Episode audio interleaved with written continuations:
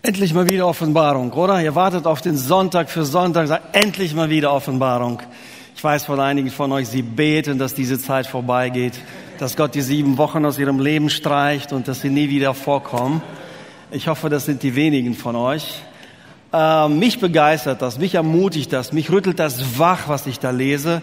Die Bilder sind natürlich auch nicht immer die schönsten, wie auch heute werden wir einige Bilder haben, die sind nicht schön, aber die bewirken genau das, was sie sollen. Sie, sie machen dich unruhig, sie wecken auf, sie rütteln wach. Und darum geht es auch heute in den Kapitel 12 und 13.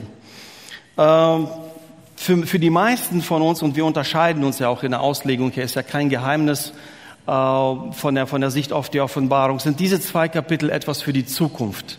Es ist etwas, was noch erwartet wird und kommen wird. Für mich, nach meinem Verständnis, ist es die Offenbarung an sich, ist ein Buch der Gegenwart, auch wenn einiges für die Zukunft ist.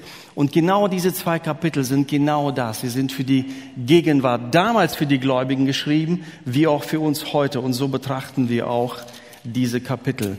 Ich muss so schnell reden, weil es einfach so viel zu sagen gibt. Und ihr müsst wissen, so viel wie ich in einer Predigt rede, rede ich zu Hause in einer Woche nicht. Fragt meine Frau, sie wird es euch bezeugen. Aber ich muss einfach Gas geben, um diese interessanten Dinge hier einfach auch ähm, darstellen zu können und weise gleichzeitig auf den Vertiefungsabend am 20. April, 12. und 20. April äh, hin, wo wir dann auch noch ein bisschen mehr Zeit haben werden. Und vor allem könnt ihr das auch von zu Hause aus online gucken, wie immer das euch auch passt.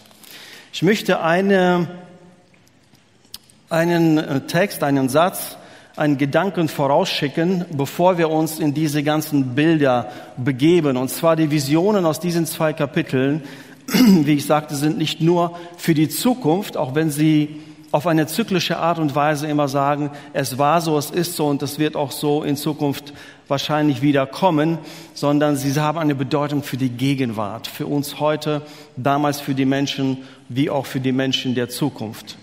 Und in ihrer, in ihrer Absicht erklärt die Offenbarung 12 seinen Adressaten den Grund für ihre Lage. Das, was hier beschrieben wird, erklärt ihnen, warum sie in dieser Situation sind, nämlich sie sind das Objekt eines machtlos wütenden, weil er besiegt ist, Teufel, Satan, Schlange aus dem Paradies, ups, noch ein Fehler, ähm, um, die, um, die, um die Brücke zu schlagen, auch dahin, zu sagen, äh, es geht nicht nur darum, Trost zu spenden für die Zukunft, sondern zu erklären, wie kommt es denn zu dieser Lage? Uns verfolgt ja die gegenwärtige Frage seit Beginn der Offenbarung. Wenn Gott so gegenwärtig ist, wenn er so machtvoll ist, warum sehen wir so viel Leid? Warum geschieht so viel Elend? Wie kann das sein? So, wie lebt Gott seine Souveränität, seine Macht? Und hier wird es dann auch zum Teil deutlich. Seine ihm von Gott zugestandene, also dem Teufel, Wirkungszeit ist auch auf die Zeit der Kirche beschränkt. Wir werden immer, solange wir Kirche, Gemeinde, Gläubigen auf der Erde sind, inmitten dieses Leids auch leben. Es bleibt uns nicht erspart, obwohl wir auch heute viel Trost empfangen werden, viel Zuspruch empfangen werden darüber, wie Gott seine Gläubigen da hindurchführt. Die Not der Gläubigen, die, so, so macht Johannes das in diesem Kapitel deutlich. Ja, wenn du alles vergisst, was ich heute sage, diesen einen Satz behältst und in deiner Bibel über Offenbarung 12 schreibst, die Notlage der Gläubigen beweist, dass der Satan besiegt ist, machtlos und nicht seinen Sieg. Und das werden wir in diesem Kapitel sehen. Er wütet, weil er nicht weiterkommt. Er wütet, weil er seine Machtstellung verloren hat. Er wütet, weil seine Zeit limitiert ist. Das ist der Grund. Darum geht es in diesem Kapitel. Und wenn es jetzt um diese wundersamen Zeichen gleich geht, dann weißt du etwas damit anzufangen und worauf sie hindeuten. Da war im Himmel eine außergewöhnliche Erscheinung zu sehen, eine Frau mit der Sonne bekleidet, der Mond stand unter ihren Füßen und auf dem Kopf trug sie einen Kranz von zwölf Sternen. Ich weiß, das war das Bild von deiner Frau an dem Hochzeitstag. So hast du sie gesehen, so siehst du sie vielleicht jetzt noch, wenn du die Augen schließt. Aber hier geht es nicht um sie. Sie ist schwanger, die Wehen haben begonnen und sie schreit vor Schmerzen. Also so ein herrliches Bild, eine Frau in Sonne gekleidet, Mond unter ihren Füßen und ein Kranz mit zwölf Sternen. In Offenbarung, wir haben über die Symbolik der Zahlen gesprochen, immer wenn eine Zahl erscheint, symbolisiert sie etwas. Sie steht für eine Realität da. Und immer wenn die Zahl zwölf erscheint, hat das etwas mit der Gemeinschaft der Gläubigen zu tun. Im Ursprung, im Volk Israel, aber dann genauso auch in der messianischen Gemeinschaft der Gläubigen. Insgesamt der Bundesgemeinschaft Gottes. Also die Frau symbolisiert nicht eine Frau, sie symbolisiert eine Gruppe von Menschen. Und an dieser Stelle haben sich auch viele theologischen, äh, viele katholischen Theologen die Zähne ausgebissen im Versuch darzustellen, dass es hier um Maria geht, die Mutter von Jesus, es kann nicht gehalten werden, wenn wir weiter in diesem Kapitel lesen. Ich werde einige Dinge, auch Texte überspringen in der Annahme, dass ihr das schon gelesen habt oder parallel in der Bibel-App mitverfolgen könnt, um die Zeit auch zu respektieren. Ein Zeichen wird es gedeutet, das kommt zum ersten Mal so vor, dass gesagt wird, ein Zeichen am Himmel erscheint. Und es bedeutet auch etwas Wundersames, nämlich, dass hier etwas symbolisch erklärt wird. Eine Frau, die dabei ist, ein Kind zu gebären. Eine Glaubensgemeinschaft, und das wird gleich in den nächsten Versen deutlich werden, die dabei ist, den Messias hervorzubringen, was auch die Geburtswehen erklärt. Dann kam es zu einer anderen Erscheinung. Bevor die Geburt geschieht, wird noch einmal der Antagonist von dieser Frau vorgestellt. Ein riesiger feuerroter Drache mit sieben Köpfen und zehn Hörnern, auf jedem seiner Köpfe ein Diadem. Mit einem Schwanz fegte er ein Drittel der Sterne vom Himmel und schleuderte sie auf die Erde. Dann stellte er sich vor die Frau hin und das wollte und wollte das Kind gleich nach der Geburt verschlingen. Also ich glaube, ich hoffe, es geht vielen von euch so wie mir, wenn ich das lese. Deswegen nenne ich auch, für mich ist Offenbarung ein fünftes Evangelium. Vieles von dem Evangelium wird hier von der anderen Seite deutlich gemacht, gezeigt, offenbart. Und genauso auch hier. Wenn wir jetzt parallel die Texte lesen sollten, wo Jesus geboren wird und auf die Welt kommt, das ist die Rückseite davon. Das ist, was im Hintergrund geschah. Oder so geistlich symbolisiert wird an dieser Stelle. Und hier haben wir diesen Moment, wo der Teufel versucht, Jesus Christus zu vernichten, seine Erlösung zunichte zu machen, wirkungslos zu machen. Und das war ja sein Ziel. Er dachte so, der Tod auf dem Kreuz wird alles zunichte machen. Jesus stirbt und dann habe ich wieder Ruhe für alle Ewigkeiten. Und genau das, genau der Tod von Jesus, seine Auferstehung, war das Ziel und hat ihn entmachtet. Und das bekommen wir hier auf diese wundersame Art und Weise serviert und erklärt. Was auffällt bei diesem Drachen und Feuerrot steht ja immer, rote Farbe steht immer für Krieg in der Offenbarung. Das macht schon gleich deutlich, ups, hier bahnt sich ein Konflikt an, hier gibt's gleich Scherkes. Und er hat sieben Köpfe, er hat zehn Hörner und auch das ist ein, Horn ist ja ein Zeichen der, ein Symbol der Macht. Am Ende der Offenbarung wird es einmal so als Könige ausgelegt, also als Regierende, Autoritätstragende. Und die sieben Köpfe und zehn Hörner machen beide deutlich, hier ist die Fülle der Bosheit. Hier ist das ultimative Böse am Werk, und zwar im Krieg, das, was auch ihr Wesen ist. Und jedem seiner Köpfe ein Diadem. Ich glaube, persönlich glaube, diese Beschreibung ist eine Parodie auf Christus hin, auf Gottes Werk hin. All diese Dinge. Am Ende wird Jesus als König der Könige beschrieben mit unzähligen Diademen auf seinem Haupt. Hier ist auch die Hindeutung darauf hin, aber dann lesen wir, sie sind in Kombination mit blasphemischen Namen und Behauptungen. Also hier gibt jemand etwas vor zu sein und das wird nachher im Tier deutlich in Offenbarung 13, was er nicht ist. Und er fegt, er greift die Gläubigen an, er fegt die Sterne vom Himmel, ein Drittel davon. Und wir haben Hinweise im Buch Daniel und auch am Anfang der Offenbarung, wofür die Sterne stehen. Der Drache Auch er und jeder von euch, der das Buch Daniel gelesen hat, wird es hier erkennen, später auch in der Darstellung des Tieres. Der Drache ist ein Symbol für böse Königreiche, für äh, wiedergöttliche Regierungssysteme, die das darauf absehen, die Gläubigen zu vernichten, das Volk Gottes zu vernichten. Und die Verführung im Kapitel 13 macht es dann auch nochmal deutlich. Die Darstellung vom ersten Tier im nächsten Kapitel. So setzt der Drache fort, er greift an und wartet auf den Moment, wo er dieses Kind verschlingen kann.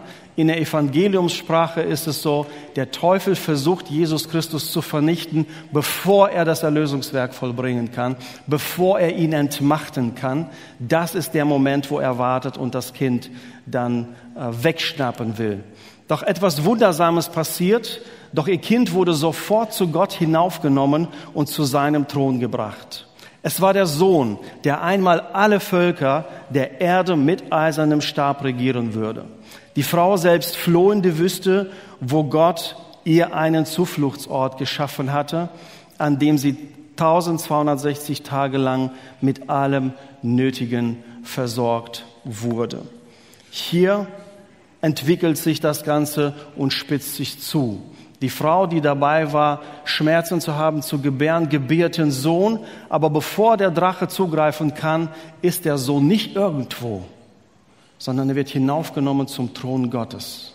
Er wird eingesetzt in die Autorität. Und die Leser fangen an zu schnallen, um wem es geht, nämlich um Jesus Christus. Und dann kommt dieser Satz, der im Psalm 2 auch beschrieben wird. Ein Sohn, der einmal alle Völker der Erde mit eisernem Stab regieren wird. Eine ganz unmissverständliche Beschreibung des Messias. Das, was sich da abspielt, ist die Geburt des Messias und seine Einsetzung als ultimative Autorität. Er wird nämlich zu Gott hin aufgenommen, zu seinem Thron und dort, äh, von dort, um von dort aus zu regieren. Die Frau jedoch flieht in die Wüste. Wir werden nachher nochmal eine nähere Beschreibung dazu haben, was es bedeutet, und wird dort versorgt. Äh, nach meinem Verständnis sind die 1260 Tage, sind auch die gleichen dreieinhalb Jahre und die 42 Monate. Es geht immer um denselben Abschnitt, nämlich den Abschnitt der, des Volkes Gottes auf der Erde, der Gemeinde aller Gläubigen. Und in dieser Zeit sagt Gott seine Fürsorge zu. Jeder Bibelleser, wenn er hört Wüste, dann erinnert er sich an den Exodus. Und genauso ist hier das Ziel. In der Offenbarung haben wir sehr oft Bezug auf den Exodus. Teile der Gerichte sind Plagen aus Ägypten, die dort mit aufgegriffen werden. Und auch hier ein Hinweis darauf, auf den wir dann später ein wenig genauer eingehen. Und es wird deutlich, dass in dieser Zeit diese Tage, diese Monate, diese Jahre wie die Kirche auf der Erde sein wird. Parallel ist das die Zeit, wo der Teufel wirken darf, wo wir dem Bösen nicht entgehen werden. Es macht deutlich, während unserer ganzen Zeit, bis wir bei Gott sind, werden wir in die Realität des Bösen leben und auch glauben müssen. Es geht weiter, ein Krieg bricht aus. Also jetzt Davor die Verse haben das beschrieben, was auf der Erde geschah, nämlich mit, mit, mit, äh, also die Interpretation ist, dass Jesus Christus ist geboren, er hat sein Erlösungswerk vollbracht und ist in den Himmel gefahren. Das ist die Bedeutung der ersten fünf Verse. Und jetzt bekommen wir diesen Blick, und wir haben ja in der Offenbarung immer den Wechsel zwischen der irdischen Realität und der himmlischen. Und jetzt quasi spiegelt sich das Gleiche, was auf der Erde abgespielt hat, im Himmel wieder. Und dort heißt es, der Engelfürst Michael kämpfte mit seinen Engeln gegen den Drachen. Der Drache und seine Engel wehrten sich, aber sie konnten nicht standhalten. Von da an war für ihn und seine Engel kein Platz mehr im Himmel. Mit anderen Worten, es war keine Spur von denen aufzufinden im Himmel.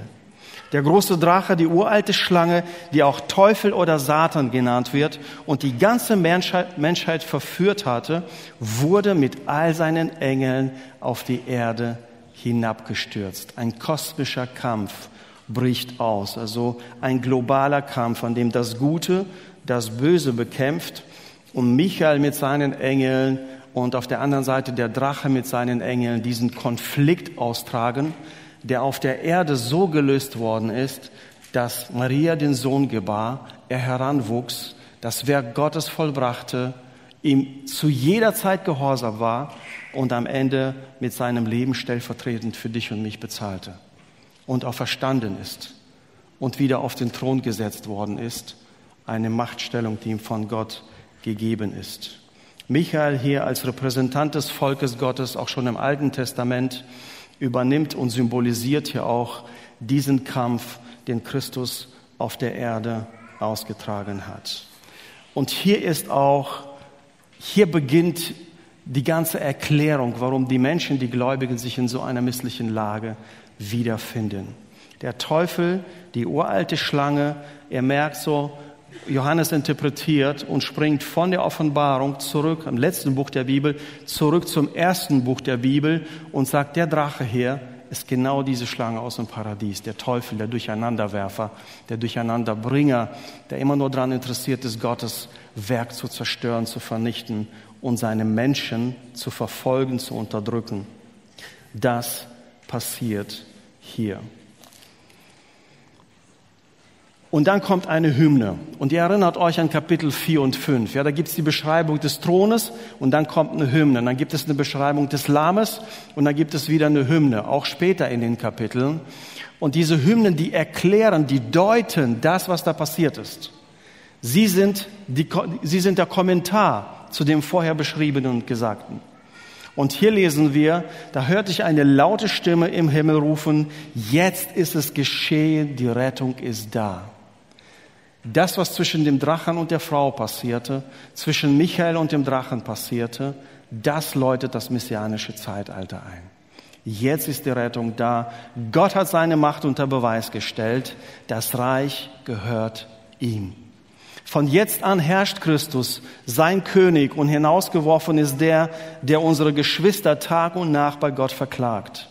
Und sie haben ihn besiegt, weil das Lamm sein Blut für sie vergossen hat und weil sie ohne Rücksicht auf ihr Leben sich zur Botschaft des Lammes bekannten. Zwei Gründe dafür, dass sie überwunden haben. Bereit auch dafür zu sterben. Darum freue dich Himmel, jubelt ihr alle darin wohnt, doch wehe dir Erde und wehe dir Meer, denn der Teufel ist zu euch herabgekommen und rast vor Wut, weil er weiß, dass er dich, dass er nicht mehr viel Zeit hat. Hier wird nicht nur erklärt, dass der Teufel seine Anklägerstellung verloren hat, wie wir bei Hiob lesen. Er ist in der Gegenwart Gottes mit anderen Engeln und verklagt und verklagt und verklagt. Er ist hinausgeworfen. Er hat diese Machtstellung als Ankläger verloren. Es ist keine Spur mehr im Himmel zu finden. Es ist Sieg da. Es ist Jubel im Himmel. Und gleichzeitig Trauer und Bestürzung auf der Erde weil er weiß, a, ich habe meine Stellung, meine Machtstellung verloren, b, ich habe nur eine ganz kurze Zeit, wo ich die Menschen verführen darf.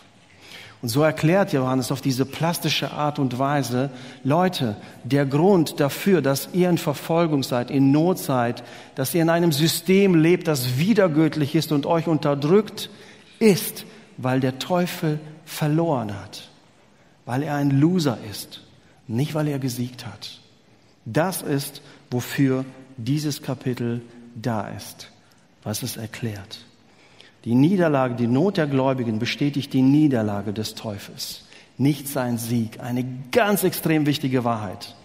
Das, was sie erleben, ist eine Bestätigung dafür, dass Gott am Werk ist und den Sieg vollbracht hat. Als der Drache nun sah, dass er auf die Erde geworfen war, begann er die Frau zu verfolgen, die den Sohn geboren hatte.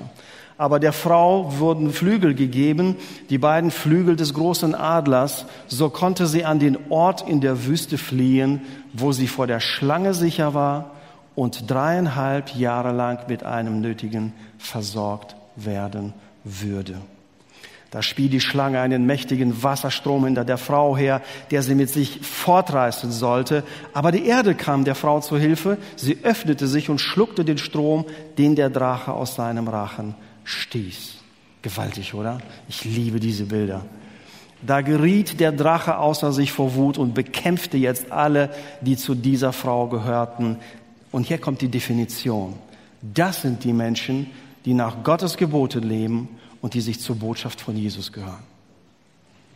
Jetzt wird auch klar, dass die Frau nicht Maria sein kann, sondern sie stellt eine Glaubensgemeinschaft dar, und zwar die Glaubensgemeinschaft der Treuen, der Überwinder, derjenige, die trotz allem, was auf sie zukommt, zu ihm halten werden. Das sind die Menschen, die nach seinen Geboten leben und die die Botschaft, sich zur Botschaft des Lammes bekennen. Alles klar, oder?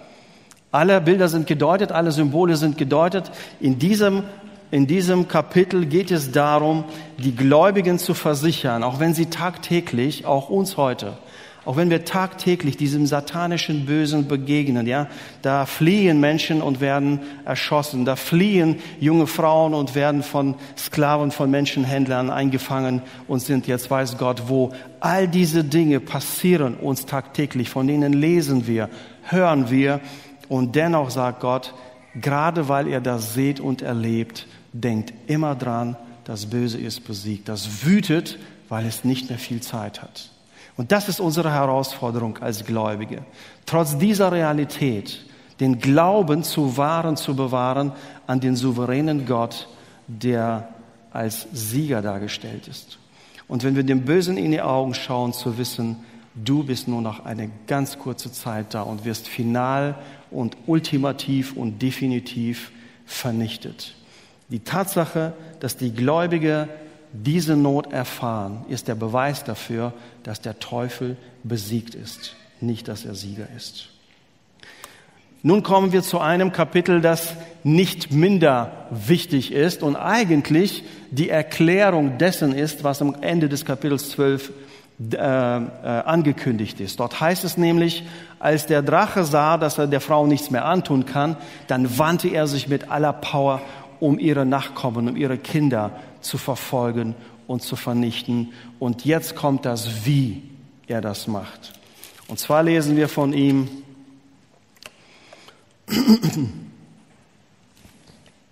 und zwar lesen wir von ihm, dass er an das Meer, an das Ufer des Meeres trat, aus dem das erste Tier hervorkommt.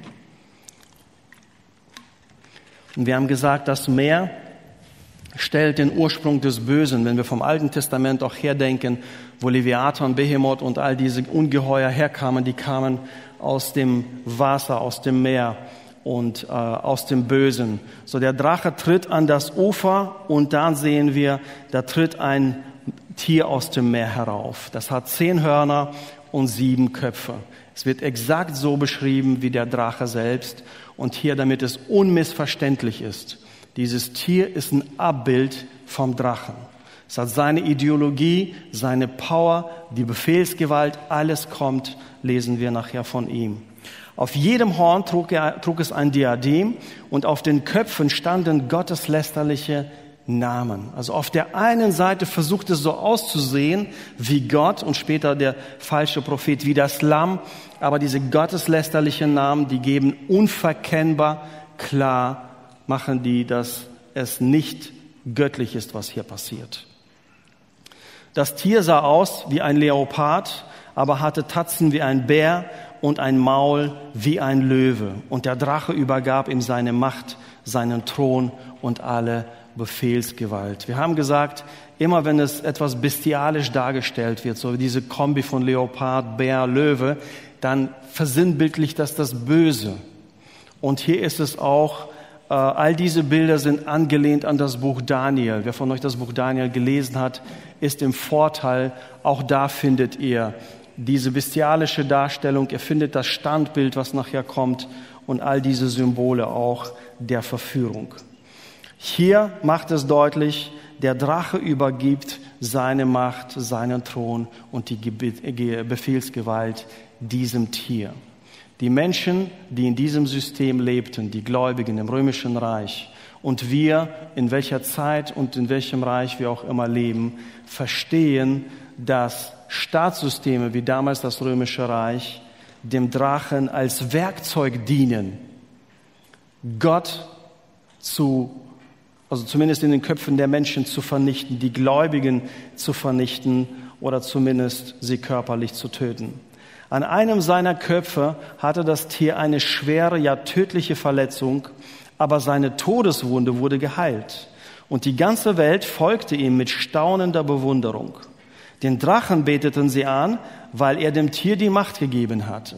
Und das Tier beteten sie an, weil sie sagten, wer kann sich denn mit diesem Tier vergleichen?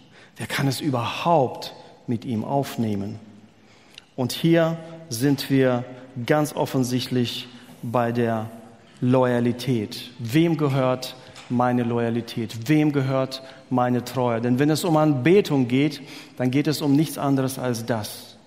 Wenn ich jemand oder etwas anbete, dann identifiziere ich mich. Dann erkenne ich an, dass es über mir steht, dass er über mir steht und ich verpflichte mich auch demjenigen.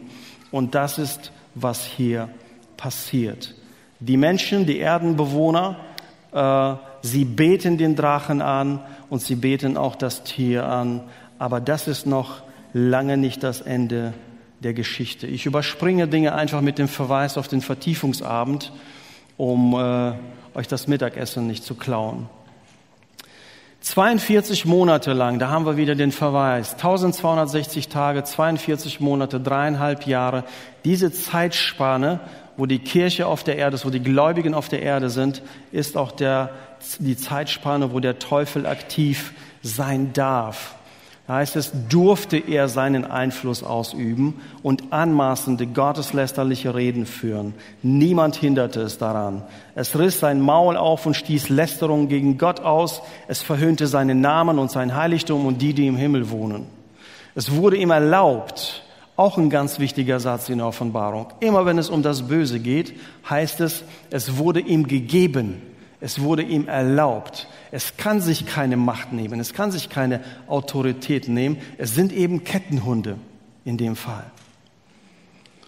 Es wurde ihm erlaubt, mit allen Menschen Krieg zu führen, mit allen, die zu Gott gehören, um sie, zu besiegen. Über jeden Stamm und jedes Volk, jede Sprache und jede Kultur durfte er seine Macht ausüben. Alle Menschen auf der Erde werden das Tier anbeten, alle außer denen, deren Namen seit Gründung der Welt im Lebensbuch des geopferten Lammes stehen. Wer hören will, achte auf das, was gesagt wird. Und hier kommt wieder ein Zuruf. Halte durch, bleibe dran. Wenn einer von euch zur, zur Gefangenschaft bestimmt ist, kommt er in die Gefangenschaft. Wenn für den Tod durch das Schwer bestimmt ist, wird mit dem Schwert getötet werden. Hier zeigen sich aber die Glaubenstreue und Standhaftigkeit der Menschen, die zu Christus gehören. In all diesem Schlimmen immer wieder der Trost und der Aufruf, an Gott dran zu bleiben. Die letzten Verse vor allem, du weißt nicht, was auf dich zukommt, du weißt nicht, wie du von dieser Erde weggehen wirst, aber das ist nicht das Entscheidende. Jesus ruft auf und sagt, fürchtet nicht den, der den Leib töten kann. Fürchtet den, und den weiteren Verlauf habe ich vergessen, aber ihr wisst, was ich meine. Und der Vers 8 dazu, alle Menschen auf der Erde, und hier ist es ganz wichtig zu unterscheiden, die Erdenbewohner werden unterschieden von den Heiligen, die dem Lamm folgen. Die Erdenbewohner sind diejenigen, die nicht Buße tun. Das sind diejenigen, die, nicht, die sich nicht zu Gott hinlenken lassen. Sie sind diejenigen, die das Tier anbeten und den Drachen und steht außer denen, deren Buch, deren Name im Buch des Lammes und des Lebens steht. Die werden es nicht tun. Wichtige Unterscheidung hier zwischen den Erdenbewohnern und den Heiligen. Dann sah ich ein anderes Tier aus der Erde heraufsteigen. Es hatte zwei Hörner wie ein Lamm, aber es redete wie ein Drache. Es handelte unter Aufsicht und mit Vollmacht des ersten Tieres und brachte die ganze Erde und alle ihre Bewohner dazu, das erste Tier anzubeten. Das Tier, dessen Todeswunde geheilt worden war. Dieses zweite Tier tat große Wunder und ließ vor den Augen der Menschen sogar Feuer vom Himmel fallen. Mit Hilfe dieser außergewöhnlichen Dinge, zu denen es das erste Tier befähigt hatte, verführte es die Bewohner der Erde. Es überredete sie, ein Standbild zu, zu Ehren jenes ersten Tieres zu errichten, das von einem Schwert tödlich getroffen und doch wieder lebendig gemacht worden war. Hier kommt der dritte Verweis, damit jeder auch merkt, es ist das Tier, das die tödliche Wunde bekommen hatte. Es bekam sogar die Macht, das Standbild des ersten Tieres zu beleben, so dass das Standbild reden konnte und bewirkte, dass alle getötet wurden, die das Bild nicht anbeten. Also ganz eindeutig, wie Daniel gelesen hat, ja zum Schluss, wo diese Statue, das Standbild aufgerichtet wird, alle, die nicht niederknien, sollten verbrannt werden. Auch da eine Loyalitätsprüfung, die Daniel und seine Freunde bestanden haben. Und genau dazu werden diese hier aufgerufen. Also es kommt ein zweites Tier, diesmal aus der Erde, nicht vom äh, nicht aus dem Wasser. Und es hat zwei Hörner wie ein Lamm, aber es redete wie ein Drache. Also hier wird es schon deutlicher geht es nicht. Es will aussehen wie das Lamm, aber es hat eine Stimme wie der Drache. Es verrät. Es verrät dieses Wesen, dieses Tier. Es ist nicht das, was es vorgibt. Also zum einen das erste Tier ein Staatssystem, das so aufgebaut ist, Gott zu vernichten, die Gläubigen zu unterdrücken und auch zu vernichten, bedient sich des zweiten Tieres, um das umzusetzen. Weil alles, was das zweite Tier macht, es lenkt die Aufmerksamkeit auf das erste Tier. Nichts für sich selbst. Das wird auch später in der Offenbarung der falsche Prophet genannt. Die Aufgabe des zweiten Tieres ist, alle Aufmerksamkeit und Anbetung an das zweite Tier zu lenken. Und dafür richtet auch dieses Standbild auf. Dieses Standbild ist nichts anderes als die Loyalitätsprüfung. Jeder, der niederfällt, jeder, der bekennt, das ist mein Gott, das ist der, den ich anbete, der gehört auch dem Drachen und dem ersten Tier. Wiederum heißt es hier, verführte die Bewohner der Erde. Weil die, die dem Lamm folgen, die sind an einem Ort in der Wüste, wo Gott sich versorgt und bewahrt in dieser Zeit der Versuchung. Und das zweite Tier setzt alles dran, um die Menschen dahin zu lenken. Und nun haben wir, glaube ich, eine der interessantesten oder zumindest der provokantesten Bibelstellen, die, die es jemals gab. Also über Jahrtausende die berühmte Zahl 666, was bedeutet sie? Und der Witz ist aber, dass es im Vergleich zur Offenbarung ist das, ist das so klein. Du kannst ein Staubkorn. Im Vergleich zu dem anderen Inhalt von Offenbarung, das ist ein Staubkorn, der so mystisch da ist. Aber wir sind alle so heiß drauf zu wissen, genau das wollen wir wissen. Hat Bill Gates recht? Hat er die Chips in die Impfung reingetan? Deswegen können wir keine Autos produzieren, weil alle Chips verbraucht worden sind. Also was immer die Dinge dahinter sind, du kannst glauben, was du willst aber ich möchte dir meine Sicht der Dinge darstellen, wie ich das sehe. Außerdem sorgte das zweite Tier dafür, dass sich alle Menschen, hohe und niedrige, reiche und arme, freie und Sklaven, ein Kennzeichen an ihre rechte Hand oder ihre Stirn machen ließen. Ohne dieses Kennzeichen, das war der Name des Tieres beziehungsweise die Zahl seines Namens, würde niemand mehr etwas kaufen oder verkaufen können. Hier ist Weisheit gefragt. Wer Verstand hat, kann herausfinden, was die Zahl des Tieres bedeutet. Denn sie steht für den Namen eines Menschen. Und hier fängt das große Spiel an. Also um das zu verstehen, müssen wir, wie auch bei vielen anderen Texten, in den Alltag der damaligen Welt gehen. Und der Alltag in der römischen Welt sah so aus, egal was du gemacht hast, du bist immer in diesen religiösen Kult involviert gewesen. Wenn du Sport gemacht hast, waren es die olympischen äh, Götter. Wenn du zum Theater gegangen warst, dann war es der Diosynus, glaube ich, hieß er. Vor dem Theater wurden ihm Opfer gebracht, äh, bevor das losging. Wenn du Handwerker warst, es gab keine Gilde, die nicht irgendeinen Gott aus diesem ganzen Pantheon verkörperten oder als Schutzpatron hatten oder sowas. Egal wo du hingegangen bist, du bist immer, und das war ja das Fatale so, das politische System und religiöse System war so eng miteinander verbunden, dass du es nicht anders konntest. Das ist ja genau das, worauf wir hier aufmerksam gemacht werden sollen.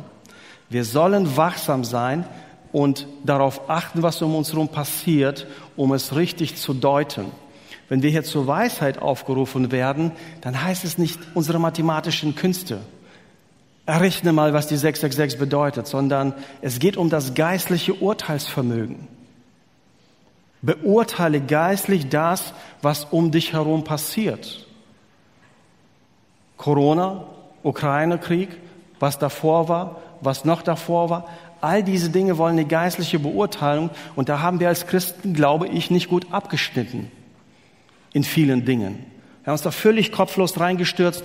Oh, Corona ist die neue Verfolgung. Oh, da kommt, da kommt das 666-Zeichen und all diese Dinge. Wir sind nicht immer weise damit. Weil hier geht es nicht um den numerischen Wert von 666. Das andere ist, also das ist die religiöse Welt, das andere ist, man ist irgendwann dahin gekommen, weil in der griechischen Sprache äh, die Buchstaben einen numerischen Wert haben, diesen numerischen Wert auch Namen zuzuordnen. Dafür gibt es historische Nachweise. Und so hat man diese, diese Übersetzung, äh, das ist der, der Name des, des Menschen, dann versucht diese Zahlen irgendwelche Namen, allen voran Nero, ne? das ist ja naheliegend. Und also ich verstehe diese Kunst so, ich kann auch den Namen Andre Janssen mit 666 belegen. Ich brauche nur ein bisschen mehr Kreativität.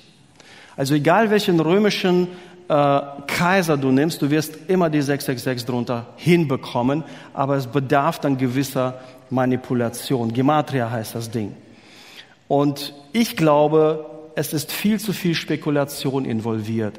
Zum einen in das Ganze, zum anderen, wir sehen ja im Offenbarung 12 und 13, da ist es Symbolik. Warum würde diese Zahl jetzt keine Symbolik sein?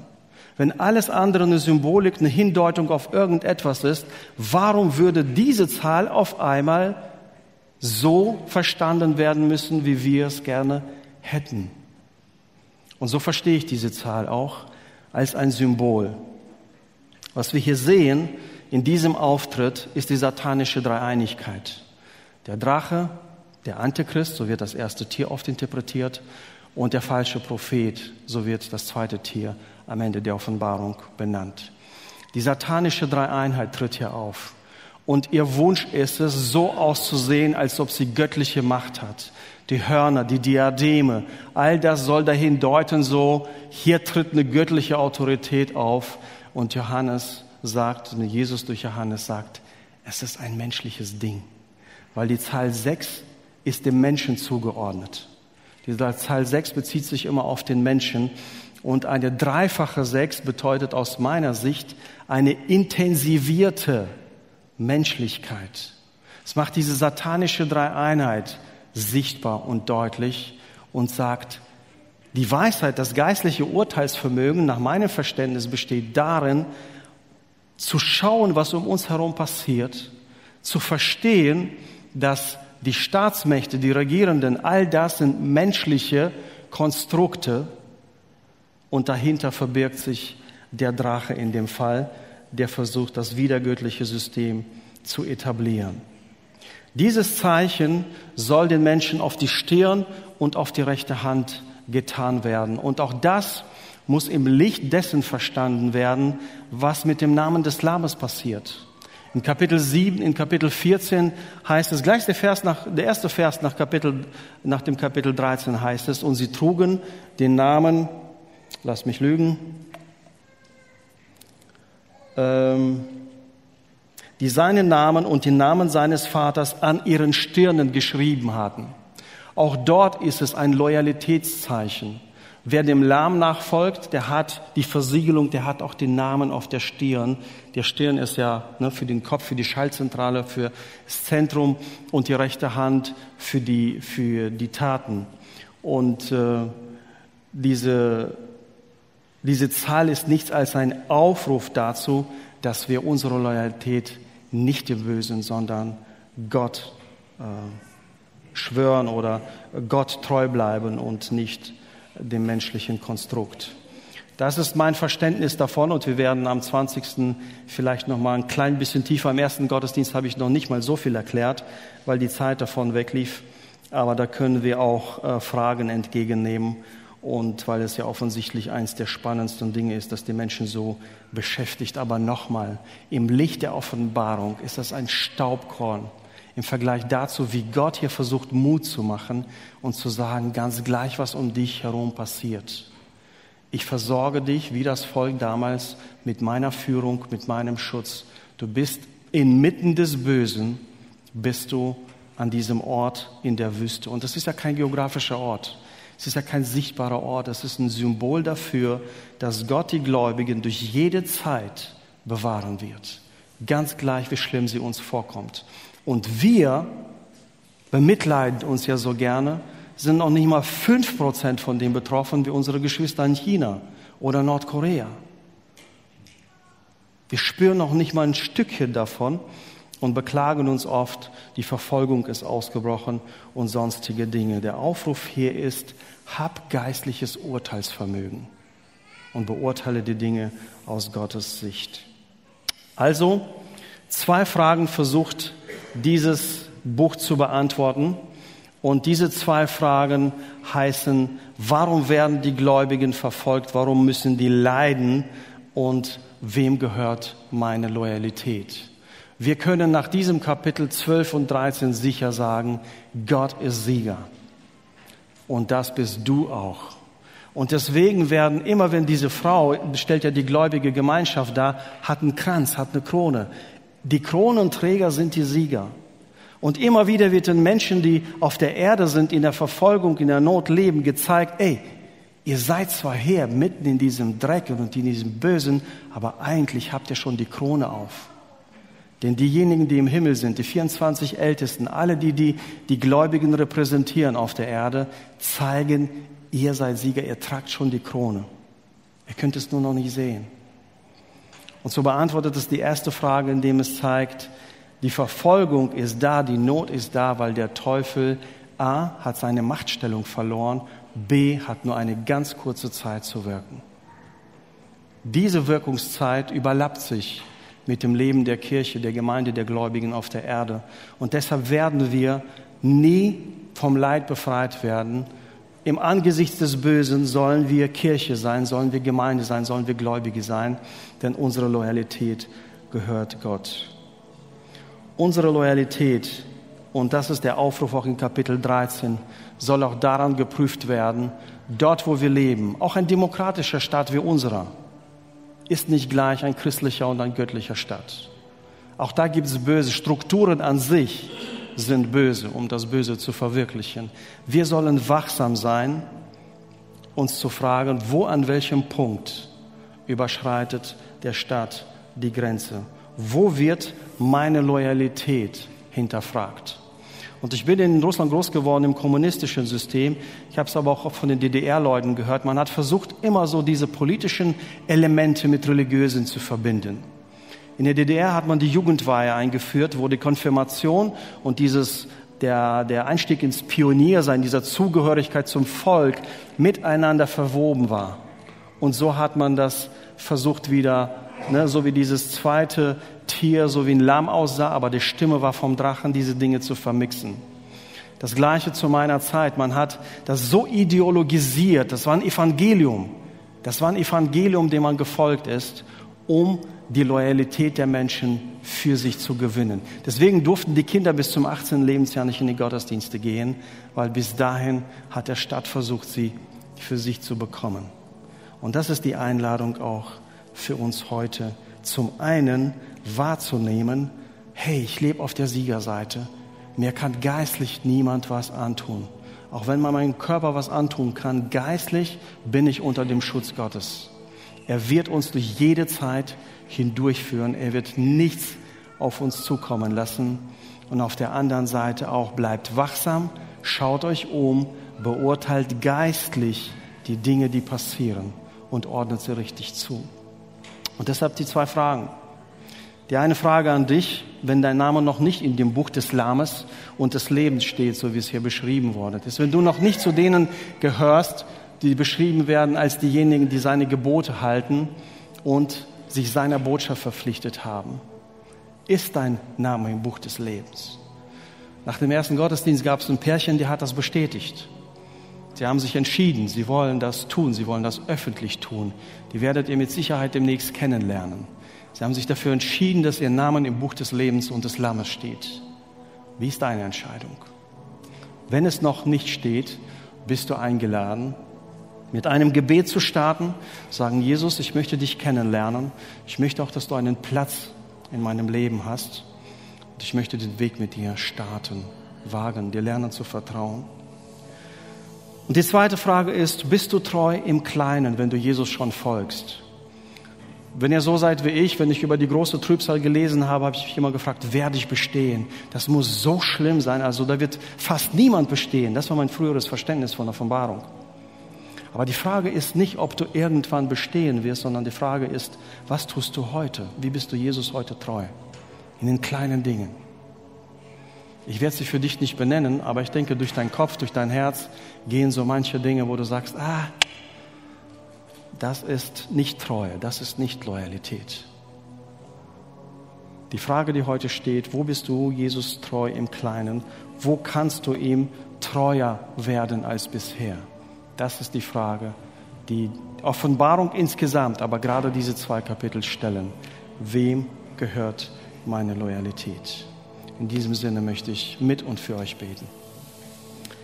Und ich danke dir, Jesus, dass du zu jeder Zeit Gott bist und dass du auf dem Thron Gottes sitzt, dass du erhoben bist und dass du diese Machtstellung eingenommen hast, nicht weil du darauf gepocht hast, nicht weil du sie an dich reißen wolltest, sondern weil du den tiefsten Weg eines Sklaven gegangen bist. Du hast Menschen Füße gewaschen, du hast dich ans Kreuz nageln lassen und du bist siegreich auferstanden. Das ist unser Christus. Dem folgen wir.